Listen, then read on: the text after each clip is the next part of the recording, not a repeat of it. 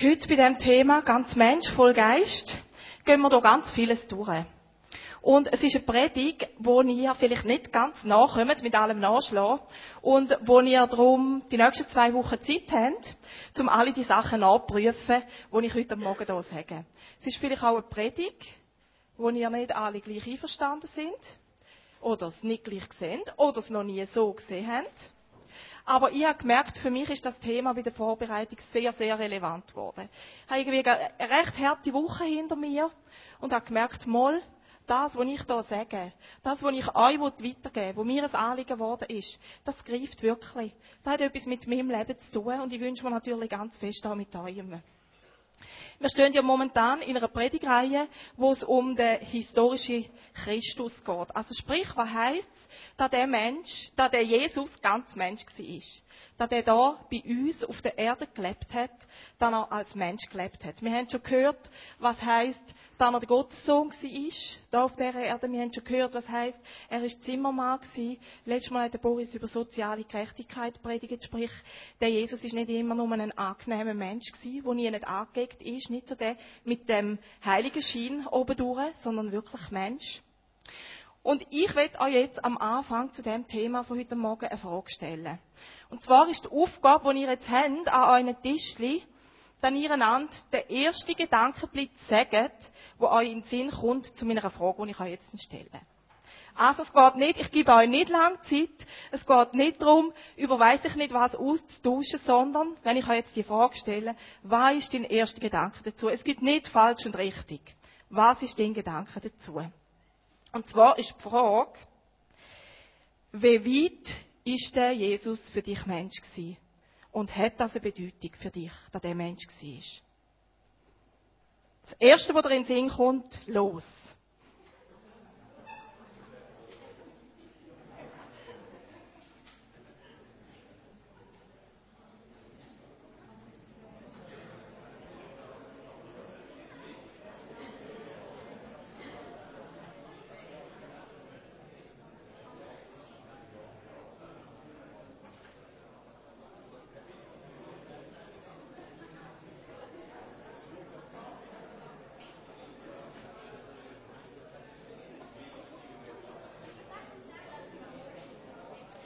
Gut, danke vielmals. Jetzt kommen wir nämlich schon langsam mit Diskussionsphase. Und die sparen wir uns noch ein bisschen auf. Also, das, was du jetzt, wo dir in den Sinn gekommen ist, oder auch das, was du gesagt hast als erstes, das ist ein Teil von deinem Gottesbild. Nicht dein ganze Gottesbild. Aber ich habe gemerkt, als ich mir überlegt habe, wie fest ist der Jesus wirklich Mensch gewesen, das prägt mein Gottesbild. Und mein Gottesbild, das prägt mein ganzes Leben als Christ. Das prägt meinen Alltag. Und darum, glaube ich, ist es so relevant, oder darum haben wir uns auch für die Predigtreihe entschieden, das wirklich anzuschauen, was heisst da, dass der Jesus Mensch war. Und dass der Jesus eben auch Mensch war und als Mensch auf der Erde gelebt hat, da hat seit jeher zu Diskussionen geführt. Das ist eine Frage, wo sich Theologen und Denominationen Religionen und so weiter immer wieder darüber in die Haare geraten sind. Immer wieder darüber den Kopf zerbrochen haben. Und sie haben immer wieder gerätselt, ja, also was heißt jetzt da? Wie ist er denn jetzt Mensch gewesen? Wie ist er Gott gewesen? Und schon ganz früher, noch, nämlich 451 nach Christus, haben sie gemerkt, wir können es eigentlich nicht lösen. Wir können endlos darüber streiten, aber lösen können wir es nicht. Und so haben sie am Konzil von Chalcedon haben sie gesagt, wir müssen einfach das Geheimnis sein lassen. Und weil wir das Geheimnis sein lassen, beschreiben wir es so, Jesus ist ganz Gott und Jesus ist ganz Mensch gewesen. Ganz Mensch, ganz Gott. Sie haben es umgekehrt formuliert, ganz Gott, ganz Mensch. So ist es. Und was heißt das jetzt für uns? Ich habe gemerkt, wir stehen in der Gefahr, meistens entweder das eine oder das andere auf der Seite zu lassen. Der ganze Mensch oder der ganze Gott. Und wenn man das so ein bisschen extrem auseinander nimmt oder an die beiden Ecken stellt, dann ist zum Beispiel jemand, der ganz Gott auf der Seite gelassen hat, der Gandhi gewesen. Der Gandhi hat ja immer gesagt, er eifert eigentlich am Lebensstil von Jesus nach. Der Jesus als Mensch, der hat ihn extrem beeindruckt. Wie der mit seiner ganzen Überzeugung hergestanden ist, wie der bis in den Tod gegangen ist für seine Überzeugung. Der Gandhi hat gemerkt, dass irgendetwas spricht ihn da an. Aber er hat auch einiges gesagt, übersetzt natürlich, aber Jesus war ein großartiger Lehrer und Mensch und sein Leben und Tod ein großes Vorbild für alle. Aber, und das ist das große Aber, dass in ihm ein Mysterium, also das Geheimnis oder eine wundersame Eigenschaft gewesen sein sollte, kann mein Herz nicht akzeptieren. Und ich habe gemerkt, das ist doch genau der Punkt, vielmal. Wenn wir Göttlichkeit auf der Seite lassen, hat es damit zu tun, dass unser Herz nicht akzeptieren kann, dass da ein Anspruch ist. Dass da von dem Gott, von dem ganz Gott ein Anspruch ist an mich. Wir als evangelikale Christen, wir haben mit dem weniger Mühe. Für uns ist so klar, wir brauchen den Jesus als Stellvertreter. Wir brauchen es, da wir wieder in die Beziehung mit Gott kommen können. Wir wissen, zumindest wissen tun wir es, da ist eine Lücke. Und die, wenn Jesus nicht ganz Gott ist, dann kann er die nicht überspringen. Dann, dann er, kann er nicht der Stellvertreter sein. Das ist für uns klar. Es ist für uns ja auch immer wieder ein Geheimnis. Wir haben ja das wegen dem nicht begriffen. Oder ich merke immer wieder, an der Weihnacht, an der Ostern stand ich wieder da und denke, okay, wie ist jetzt das genau gewesen? Was heißt das wirklich genau? Aber wir stellen es nicht in Frage. Wir stellen nicht die Göttlichkeit von Jesus in Frage. Wir haben auch nicht das Gefühl, wie eine sehr liberale Richtung vom Glauben, da ja Jesus eigentlich nur ein, unser Vorbild war und alles Gute in uns selber angelegt ist. Es gibt Menschen, viele Menschen, wo Jesus nicht seine Göttlichkeit in Abrede stellen, aber wo immer wieder dort drauf rausläuft, aber ich, ich kann selber. Er ist mein Vorbild gewesen, aber die, um die Lücke zwischen Gott und mir zu füllen, für das braucht es eigentlich nicht den Tod von Jesus.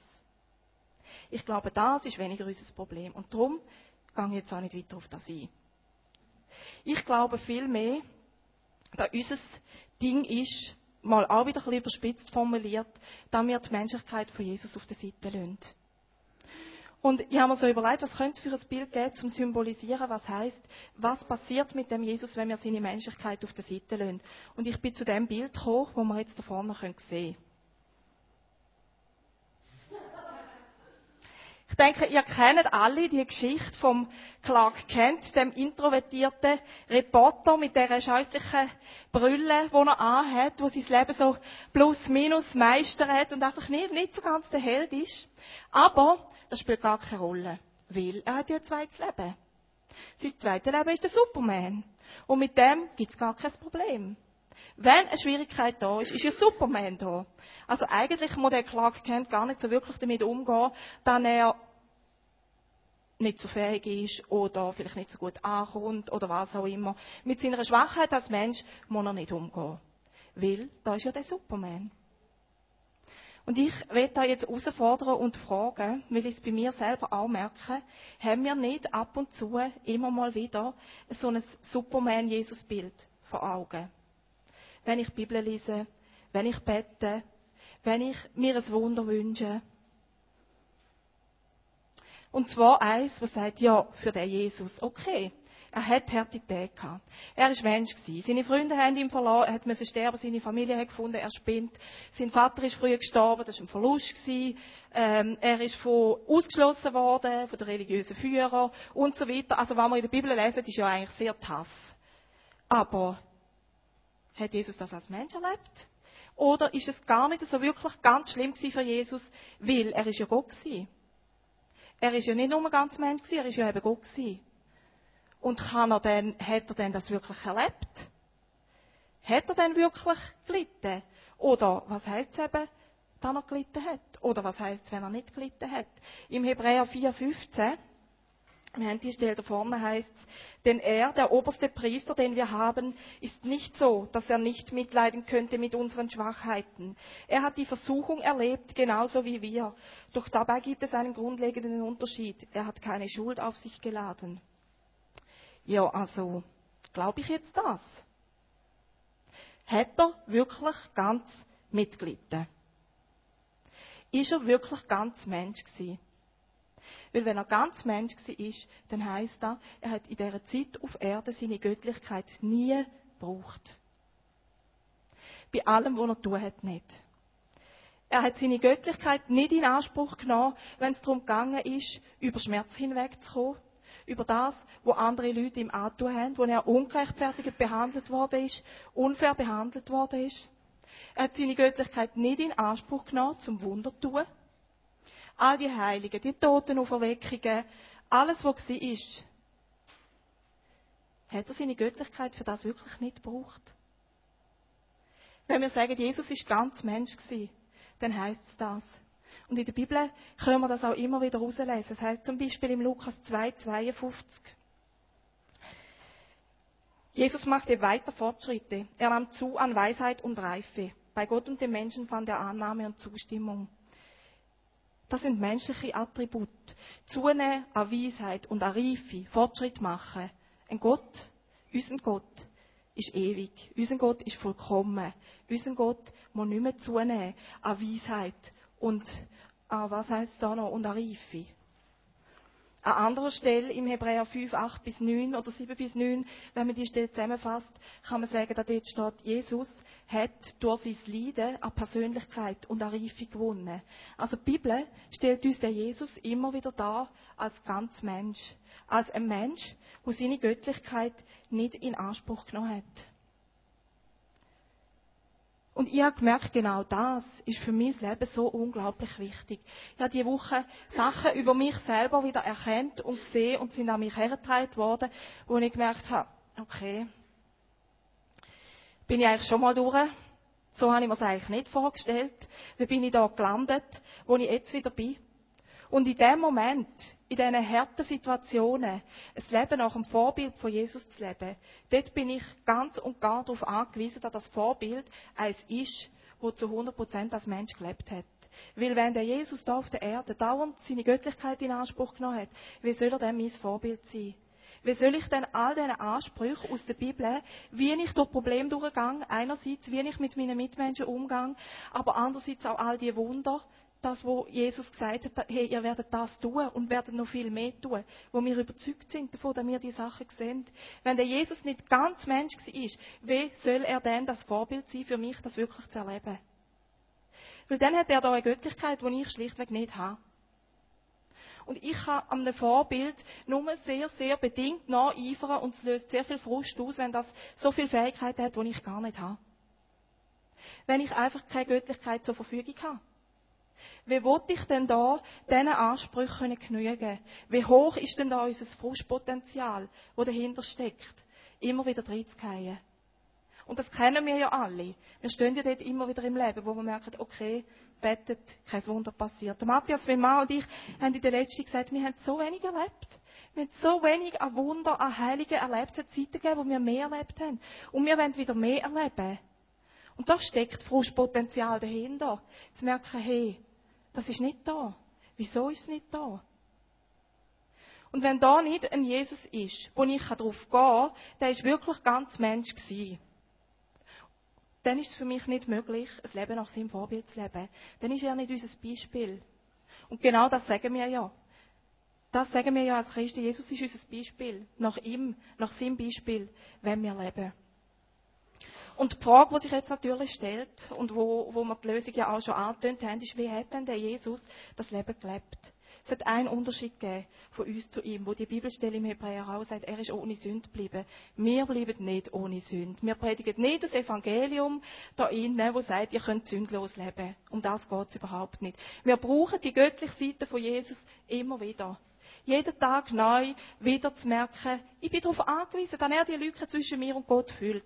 Das ist gar nicht der Punkt, das will ich ganz klarstellen hier. Die brauchen wir immer. Aber wir brauchen auch die menschliche Seite. Wir brauchen auch die immer und immer wieder.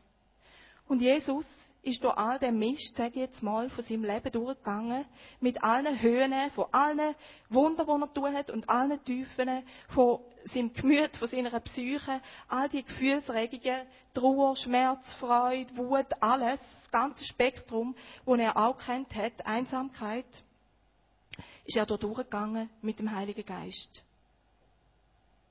Und das ist die wirklich gute Nachricht für mich, weil der Heilige Geist, der hat Jesus uns auch verheißen. Und der Heilige Geist, den haben wir auch. Das ist es, was uns Menschen befähigt, ebenfalls mit dem Heiligen Geist zu leben. Ihr habt auf einem Tisch so Zettel, oder sie sind verstreut rundherum, wo ich gemerkt habe, ich will euch etwas mitgeben, wo das weh unterstützt, wo ihr nachlesen könnt. Wo ist denn der Geist mit Jesus überall unterwegs gewesen? Wie kommen wir dazu, das da vorne zu behaupten? Wie komme ich heute Morgen dazu, das zu behaupten? Und das Johannesevangelium ist ein Evangelium, wo, wo Jesus darstellt als ganz Gott. Und das Lukasevangelium ist das Evangelium, wo Jesus als ganz Mensch darstellt. Und zwar als Mensch, wo gelebt hat, befähigt durch den Heiligen Geist. Und ich habe euch bis so Kapitel 10, 11 mal ein bisschen aufgelistet, was ist alles durch den Geist passiert. Ihr dürft das alles gerne nachlesen. Das Lukas-Evangelium mal aus dieser Perspektive zu lesen, ist sehr, sehr spannend. Ich nehme nur schnell zwei, drei Punkte raus. Da Jesus befähigt durch den Heiligen Geist gelebt hat, fängt ganz am Anfang an bei seiner Zeugung. Der Heilige Geist ist überall dort involviert gewesen, wo Menschen erfahren haben, dass es so ein Kind wird auf die Welt kommen, wie das Kind wird heißen und so weiter. Von Anfang an. Und dann ist der Jesus gewachsen. Und der nächste Punkt, wo der Geist so wieder ganz offensichtlich führen kommt, ist an seiner Taufe. Wo Jesus sich hat taufen lassen. Dort ist wie so der Punkt, wo Gott kommt in seiner ganzen Dreieinigkeit und sagt, schaut Menschen.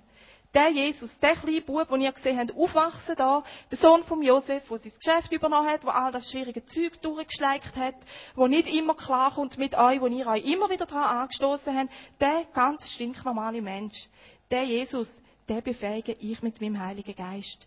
Und der Geist hat mir gesehen, als du bist, der auf Jesus gekommen. Und ich glaube wirklich für die Umgebung. Dass die Menschen gesehen haben, hey, die Kraft, die ist auf Jesus. Und gleichzeitig hat Gott geredet. Hat man Gottes Stimme gehört. Gott stellt also ganz klar da, die ganze Dreieinigkeit, alle zusammen, die braucht's. Und das befähigt den Mensch Jesus. Und dann ist es weitergegangen. Ab dem Lukas 4 redet nachher das Lukas-Evangelium eigentlich immer davon, wie Jesus sich hat führen lassen, befähigen lassen, erfüllen lassen durch den Heiligen Geist. Alles, was er tun hat. Sechs eben, er hat aus dem Geist predigt, er hat gelehrt, geheilt, Wunder tun, Geister austrieben, Tote auferweckt, er hat Menschen durchschaut, also man könnte sagen, er hat prophetisch geredet. All das immer wieder durch Kraft vom Heiligen Geist. Bis am Schluss zu seinem Tod her, wo er erträgt hat, so wie wahrscheinlich kein Mensch den Tod könnte ertragen, wenn er nicht gefüllt wäre mit dem Heiligen Geist. Und es geht weiter in die Auferstehung, wo es nachher im Römer 8, 11 heißt, dass der Geist von Gott Jesus von den Toten auferweckt hat. Wenn ich euch mit dem zeigen es ist wirklich das ganze Leben von Jesus ist umspannt gewesen, von dem Heiligen Geist. Immer wieder. Und das ist meine Perspektive meine Herausforderung einerseits, aber meine Perspektive gleichzeitig. Mein Leben, unser Leben, kann genauso umspannt sein von dem Heiligen Geist. Und wir glauben, dass jeder Mensch, wenn er Christ wird, den Heiligen Geist hat. Jesus hat gesagt zu den Jüngern, in der Apostelgeschichte 1, 4, als er mit ihnen zusammen war, wies er sie an, nicht von Jerusalem fortzugehen, sondern dort auf das vom Vater versprochene Geschenk zu warten. Er sagte, über diese Gabe habt ihr mich schon sprechen hören, denn Johannes hat euch im Wasser untergetaucht, aber ihr werdet nach wenigen Tagen in den Heiligen Gottesgeist eingetaucht werden. Jesus hat gewusst, die Jünger, die brauchen den Geist. Bleibt, wo ihr seid, bis ihr die Befähigung habt, nach meinem Vorbild zu leben. Wir müssen nicht das Gefühl haben, ihr müsst jetzt gerade schon anfangen. Wartet, bis ihr den Geist habt. Und dann geht es weiter. Die Bibel beschreibt uns das nachher weiter im Epheser 1, 13, wo es heißt, als ihr durch ihn die Botschaft der Wahrheit gehört habt, ihn Jesus, die gute Nachricht von eurer Erlösung, und auf ihn habt ihr ja euer Vertrauen gesetzt, da habt ihr als Siegel der Zugehörigkeit zu Gott den Heiligen Gottesgeist erhalten, den Geist der Verheißung. Das ist der Grund, wieso dann ich da stande und sage, wir sind überzeugt, dass wir als Christen, wenn wir unser Vertrauen auf den Gott setzen, den Heiligen Geist haben. Es geht nicht darum, dass ich heute Morgen da stand und euch sage, ihr müsst euch bemühen, den Geist überzukommen und dass wir so und so und so aussehen. Es gibt so verschiedene Formen, wie der Geist kann kommen, wie wir den Geist können erleben. Ich denke, wir alle da innen, wenn wir würden erzählen, wie wir den Geist erleben, wir erleben den alle nicht gleich. Es ist der Geist von Gott für jeden Einzelnen. Und darum, wenn wir unser Vertrauen auf Gott gesetzt haben, dann ist der Geist da. Die eigentliche Frage ist ja, wie können wir den Geist jetzt noch mehr kultivieren? Wie können wir mehr von dem Geist in unserem Leben erleben? Wie können wir mehr geführt, erfüllt, befähigt werden, um eben mehr nach dem Vorbild von Jesus zu leben? Das ist ja immer wieder unsere Herausforderung in unserem Alltag. Weil, wenn ich vorher schon erwähnt habe, Sünde ist da. Wir immer wieder, wir machen Fehler, wir fehlen. Wir sind in dem nicht Jesus. Wir müssen immer wieder zu dem Kreuz kommen und die Sünde ablegen. Und ich glaube, dass etwas, was der Heilige Geist hindert, ist Sünde. Sagt uns die Bibel auch immer wieder, dort, wo bewusste Sünde ist. Und zwar bewusst so, dass ich weiß, dass etwas nicht in Ordnung. Aber ich weigere mich, um Vergebung zu bitten. Ich bin stolz, ich rebelliere. Oder auch Sachen, wo sich so eingeschlichen haben und wo ich merke, ja, alle machen es. Ja, so tragisch ist es nicht. Gott kommt mit mir schon klar anders. Gott kommt mit dir und mir anders klar. Aber all das nimmt dem Heiligen Geist wie ein Stück Raum weg. Wenn ich mir einen Kreis vorstelle, alles, wo ich finde, ja, okay, nicht so tragisch, das nimmt wie immer wieder ein Stückchen daraus raus. Aus dem Kreis, wo der Heilige Geist eigentlich könnte wirken in mir und mich könnte befähigen, nach einem Leben von Jesus zu leben. Das glaube ich, das passiert, wenn Sünde da ist. Der Raum, wo der Heilige Geist hat, wird kleiner. Und das, sind, das eine sind die bewussten Sachen. Und die anderen Sachen, die ich bei der Vorbereitung gemerkt habe, und wo ich jetzt weiter darauf eingehe, sind wie so die Punkte in unserem Leben, wo wir uns daran klammern. Man könnte dem sagen, unseren Lebensstil. Ich habe mir für mich überlegt, was heißt erfüllt, befähigt, geleitet vom Heiligen Geist zu werden. Das bedingt ja eigentlich alles rein schon, so wie wir sagen, dass ich etwas zulasse. Also, wenn ich erfüllt werde, kommt von außen etwas in mich inne. Wenn ich geleitet werde, gehe ich jemandem hinein rein. Wenn ich befähigt werde, tut jemand anderes etwas für mich. Und das ist so basic, es ist so normal. Und gleich merke ich, das ist das, was in meinem Leben immer wieder mal nicht greift dann ich merke, aha, es geht darum zu sagen, ja, wirk du. Und wirk du so, wie du willst. Und zeig du mir das auf, wo du willst. Ich bin noch ein bisschen weg, um die Predigt vorzubereiten, da meine Kinder gehütet sind. Und habe dann vorbereitet und nachher bin ich ein bisschen raus, ein bisschen joggen und habe zu Gott gesagt, schau, jetzt musst du mir irgendwie etwas von dem zeigen. Was heisst jetzt das? Was heisst das? Da der Heilige Geist will Raum haben, will Platz haben. Und es ist keine fünf Minuten gegangen. Und Gott hat mir ein Erlebnis aufgezeigt, von früher noch, wo dazu führt, dass ich mich in gewissen Situationen heute entsprechend verhalte. Wo wiederum mit dem zu tun hat, was ich am Anfang geschildert habe, wann ich eine harte Woche hatte. Also Sachen, die ich heute lebe, die mir heute Mühe machen, die, Gott hat mir einfach den Ursprung von dem aufgezeigt. Und ich habe gemerkt, aha, genau das wär's. Genau das ist es. Wenn ich sage, der Heilige Geist soll mich erfüllen und befähigen, dann muss ich den Heiligen Geist an diese Punkte herlassen. Das passiert nicht immer so klar und passiert nicht immer so bewusst. Ganz viel von dem, was er tut, tut er, ohne dass wir das mitbekommen. Und das ist immer wieder, finde ich, das sehr befreiend. Ich muss nicht alles wissen und nicht alles mitbekommen. Er verändert mich. Wenn ich sage, da bin ich, verändere mich, dann verändert er mich. Und dann sind da aber auch immer wieder Sachen, wo ich merke, über die komme ich nicht hinweg. Mein Alltag, Wieso reagiere ich deren und deren Person gegenüber immer wieder so? So, wenn es nicht nach dem Vorbild von Jesus ist, wenn ich doch eigentlich gar nicht will. Wieso ist da so viel Distanz zu jemandem? Wieso komme ich nicht klar mit der Art, wie mein Chef mit mir umgeht? Ich habe gemerkt, das sind doch die Sachen, die unseren Alltag prägen, wo wir immer wieder die Stolpersteine haben, wo ich immer wieder merke, okay, Jesus hat es nicht so gemacht.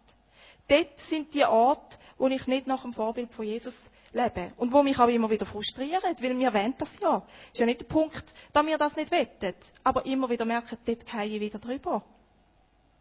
Und an diesen Stellen nachher zu kommen und zu sagen, also, Geist Gottes, dann zeig du mir auf, wie die Sachen können verändert werden. Ich glaube, das ist ein Raum, wo der Heilige Geist unbedingt einnehmen will. Und ein Raum, wo uns nachher zu viel mehr, zu viel anderem wieder befähigt. Aber dort in der Herzen und sagen, hey, das brauche ich. Ich brauche, dass du mir da etwas aufzeigst. Manchmal passiert das alleine, so ein Blitzding, wenn ich kann. Ja, das lange nicht immer. Ich brauche oft andere Menschen dazu. Wir sind Gemeinschaft da, weil wir miteinander unterwegs sind, wo wir das miteinander können, wo wir einander können spiegeln, wo wir können sagen, hey, ich brauche Hilfe. Jetzt findet eine Kleingruppe nach Maß statt. Ein Kurs heißt Aufbruch Leben. Dort geht es genau darum, so Sachen herzulegen und zu sagen, schau, das sind meine Punkte, da stand ich immer an. Wie komme ich da durch? Und jetzt sind andere Menschen herum, die helfen, das, was wir nicht allein können, aber der, der primär wirkt, ist Gottes Geist. Der primär Sachen aufzeigt und sagt, hey, dort geht's weiter. dort durchgeht. Oder auch die Zweierschaften, wo der Boris in der ersten Predigt vom Jahr ähm, so prominent hergestellt hat. Miteinander unterwegs zu sein, Gemeinschaft bilden, miteinander ein Spiegel zu sein und sagen, hey, wie kann der Geist jetzt mehr in mir wirken? Wie komme ich da drüber? Wie geht's da weiter? Für das sind die Sachen drum, wenn wir so miteinander unterwegs sind. Weil wir merken, ein Teil tut Gott in uns allein und für den anderen Teil brauchen wir auch immer wieder einander. Aber der Geist, der wirkt in dem inne. Und er führt uns durch all das durch. Immer wieder. Und ich glaube, wir haben alle immer wieder so Punkte. Ich tue das jetzt euch einfach unterstellen. Und zwar aus dem Grund, weil wir Menschen sind. Und weil wir unser Leben nicht so viel anders als Jesus können leben in diesen Punkten. Wenn Jesus gelitten hat und durch harte Zeiten durch hat müssen, dann ist es bei uns nicht anders. Wir sind manchmal sehr, sehr gut im Verdrängen. Und manchmal ist das auch ganz nötig. Weil man kann nicht immer alles ganz offensichtlich anschauen. Manchmal ist einfach schlichtweg der Raum nicht dafür da. Aber heute Morgen ist so ein Punkt, wo wir gesagt haben, wir wollen Raum schaffen für das. Da wir können sagen, Herr, da bin ich. Wenn du mir etwas zu zeigen hast, dann zeig es mir. Und dort innen, ich glaube wirklich, dort wirkt der Heilige Geist unglaublich gern. Dort macht er uns, schafft er uns Weite. Dort schafft er uns Raum. Vielleicht hast du irgendein anderes Wort, wo das für dich ausdrückt. Aber ich merke, das ist für mich immer wieder der Punkt. Das Leben nach Jesus Vorbild zu leben, muss ich Raum haben.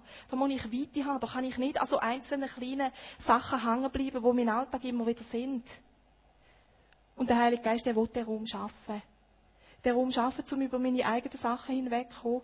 Aber ich glaube auch ganz fest, den Raum nachher schaffen, damit wir Gottes Stimme hören, damit wir wissen, wo die Menschen sollen geheilt werden Wo wir innerlich und äußerlich Menschen können geheilt sehen weil es Gott tun Mir ist bei diesen Vorbereitungen ganz fest eingefahren, dass ich mir überlegt habe, wenn ja der Jesus wirklich ganz Mensch war, dann heisst das wirklich, er hat kein einziges von diesen Wunder einfach tun weil er gefunden hat, okay, ich mache es jetzt schnell. Sondern bei jedem einzelnen von diesen Wunder hat er Gottes Stimme gehört. Das heißt ganz oft in den Evangelien, ich tue nur, was ich den Vater tun sehe. Und ich habe gemerkt, das ist mein Anliegen, da auch ich sehe, dass ich wirklich sehe, wenn der Heilige Geist so viel Raum in mir hat, dann ich sehe, was will der Vater tun. Und das ist doch unglaublich ermutigend, wenn auch Jesus darauf angewiesen war, zu sehen, was der Vater tut. Er hat es nicht einfach so können, sondern er hat es gesehen. Und wir haben auch die Möglichkeit, das zu sehen. Das ist der tiefe Vineyard-Gedanke. Nicht nur von uns da, sondern von der Vineyard grundsätzlich. Oder John Wimber immer wieder gesagt hat, wenn machen wir das Zeug, was Jesus tun hat? Weil wir überzeugt sind, der Geist ist da. Und mit dem Geist ist vieles mehr möglich, als unsere Realwelt da sich wird denken. Das ist das, was mich immer wieder motiviert. Und immer wieder herausfordert, mich einfach herzugeben und zu sagen, schau, tu du. Tu du. Nicht, weil ich kann, nicht, weil ich besonders gut bin und mich besonders anstrengen und auch nicht, weil ich mal ganz heilig sein.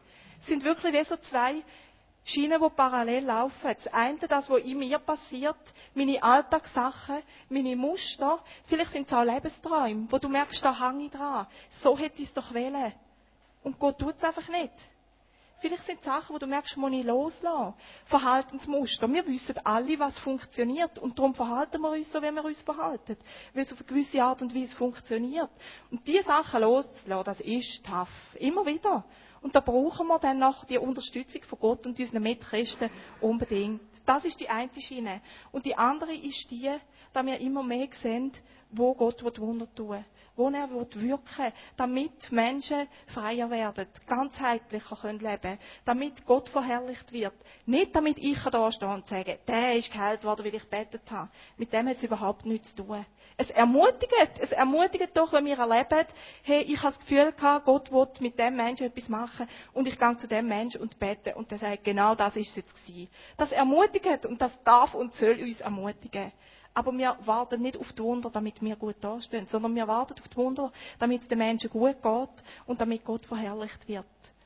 Und ich bin tief überzeugt, dass das die beiden parallelen Schienen sind, wo der Heilige Geist tun will. Und dass das auch das ist, wo wir jetzt wirklich Raum geben dafür. Wo wir einfach Raum geben dass wir da sind und sagen, Gott, du bist in Jesus ganz Mensch geworden. Es ist mein Leben, wo der Jesus auch gelebt hat. Und weil er befähigt worden ist für den Heiligen Geist, darum kann auch ich befähigt werden. Und da wir uns einfach so hergeben, Gott überfordert niemand. Ich wünsche mir manchmal, dass Gott noch viel mehr tut, als, als er tut, als ich kann sehen. Und ich bin auch immer froh, tut er mehr, als ich überhaupt kann sehen. Aber er wird niemand überfordern. Und da wären so die zwei Sachen, die ich euch für die Zeit mit auf den Weg gebe, wo mir Gott arbeitet, aber wo du auch einfach ganz still darfst vor Gott sein. Wo sind deine Herausforderungen? Gibt es etwas, wo du jetzt heute das Gefühl hast, das lohnt sich herzulegen? Wo du sagst, mal, da kann ich loslassen, da will ich loslassen. Oder wo du sagst, Gott, zeig mir auf, wenn da etwas ist. Und die anderen erwarten wir viel von dem Gott.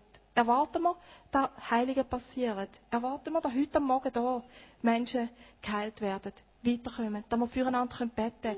Erwarten wir, wenn wir da sind und sagen, hm, ich habe eine gute Woche gehabt, gut mit Gott unterwegs gewesen, dann erwartet Gott zu dir redet und dir zeigt, für wer du kannst beten. Es ist nie falsch, ermutigend für jemanden zu beten. Ich habe mich noch nie belästigt gefühlt, weil mich jemand ermutigt hat. Und ich behaupte, es geht euch gleich getrauen wir uns, so aufeinander zuzugehen. Das ist unsere Kultur, das wollen wir miteinander tun. Brigitte hat schon gesagt, Abendmahlstischli stehen da. Wir brauchen die Kraft von Jesus. Und für mich heisst Abendmahl immer so, ich nehme die Kraft einfach in mich auf. Er hat mich befähigt und ich nehme die Kraft in mich auf. Weil es mir als Mensch hilft, etwas zu spüren dabei. Ich nehme sie auf, die Kraft. Und bis vor Gott, wir beten. Und Schau, wann er dir zeigt, woher dann er dich führt. Jesus, ich danke dir von ganzem Herzen, dass du für das da bist. Dass du so, wie du ganz Gott bist, auch ganz Mensch bist. Und dass wir darum können weitergehen Und dass wir darum immer mehr können das Leben erleben und das Leben leben, das du gelebt hast. Mit all dem, was uns zurückschlägt. Aber Vater, das ist für mich eine unglaubliche Freude, dass wir das wirklich miteinander können, da können weitergehen. Und Heiliger Geist, danke, dass du da bist. Und wir laden dich jetzt einfach ein, noch viel mehr zu kommen. Mit deiner Klarheit, mit deiner Wahrheit, uns aufzuzeigen, wo du durch willst. Mach du unser Herz einfach ganz weit.